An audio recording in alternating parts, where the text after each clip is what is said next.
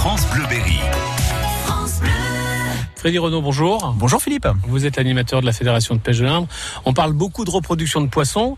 Euh, en ce moment, les frayères à brochet euh, sur la prairie euh, naturelle du Mal-Saint-Gildas. Mais il y a toutes sortes tout type de, de, frayères différentes dans le département. Hein. Oui, tout à fait. Donc euh, les frayères à brochet. Alors pour schématiser une frayère à brochet, c'est quoi? C'est une prairie inondée euh, ensoleillée. Mmh. Hein, voilà, on, on, part de, de ce principe-là. Maintenant, il en existe différents types. Il y a celles qui vont être connectées en presque en permanence. Alors ça, celles-là, c'est ce, ce qu'on appelle les bras morts, donc euh, les retours, les retours, les boires, les choses comme ça, où, où il reste de l'eau toute une partie de l'année, où le bras va se végétaliser sur une partie, et lorsque les niveaux vont monter un petit peu, cette végétation sera sera possible euh, adéquate et proposée au brochet. Ça, c'est les frayères, on va dire, connectées en permanence qui peuvent fonctionner chaque année.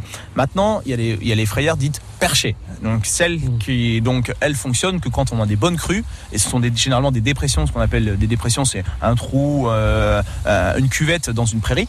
Où là, quand euh, il y a inondation, ça remplit la cuvette qui est végétalisée, les brochets viennent pondre, ils repartent. Et donc, euh, quand euh, la crue s'arrête, euh, il reste de l'eau que dans la cuvette. Ça demande quoi? Ça demande une reconnexion à la bonne période, c'est-à-dire au mois de mai ou quelque chose comme ça pour que les brochetons puissent repartir à la rivière. Il y a celles qui sont aménagées. Alors celles qui sont aménagées, on peut en distinguer Il y a celles donc qui ont une gestion de l'eau juste purement et simplement.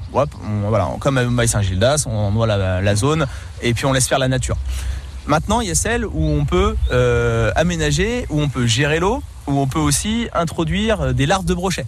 C'est le cas de la Forge de Lille, où là, on, on a une zone qu'on en noie, on met des larves et on récupère les brochetons. Après, il y a celles qui sont aménagées par palier. Que là, on fait plusieurs espèces de bassins. Donc, il y a des bassins qui peuvent rester en eau toute l'année. Et les derniers bassins se végétalisent. Et puis, quand les niveaux montent, ça fonctionne un peu comme le bras mort. Euh, voilà. Donc, les frayères à brochet, en fait, eh ben, il en existe de différents types. Le, les éléments essentiels, c'est quoi? C'est que ce soit ensoleillé et végétalisé. Support de ponte et ensoleillement pour que ça chauffe, pour qu'il y ait des développements de nourriture pour les futurs brochetons et, euh, et, un bon fonctionnement. Les zones qui sont en plein courant, dans, en bordure où l'eau passe euh, en permanence dedans, sont pas bonnes puisque l'eau euh, est trop froide et il n'y a pas de développement de nourriture au bon moment et, les alevins meurent. Donc voilà, euh, ces aménagements-là, il en existe différents types. Pour ceux qui connaissent le département, il y en a qui sont aménagés à Varennes-sur-Fouzon, une frayère, il y en a une qui a été aménagée à Saint-Georges-Charanon, à Vézières-en-Brenne, du côté de Concremier.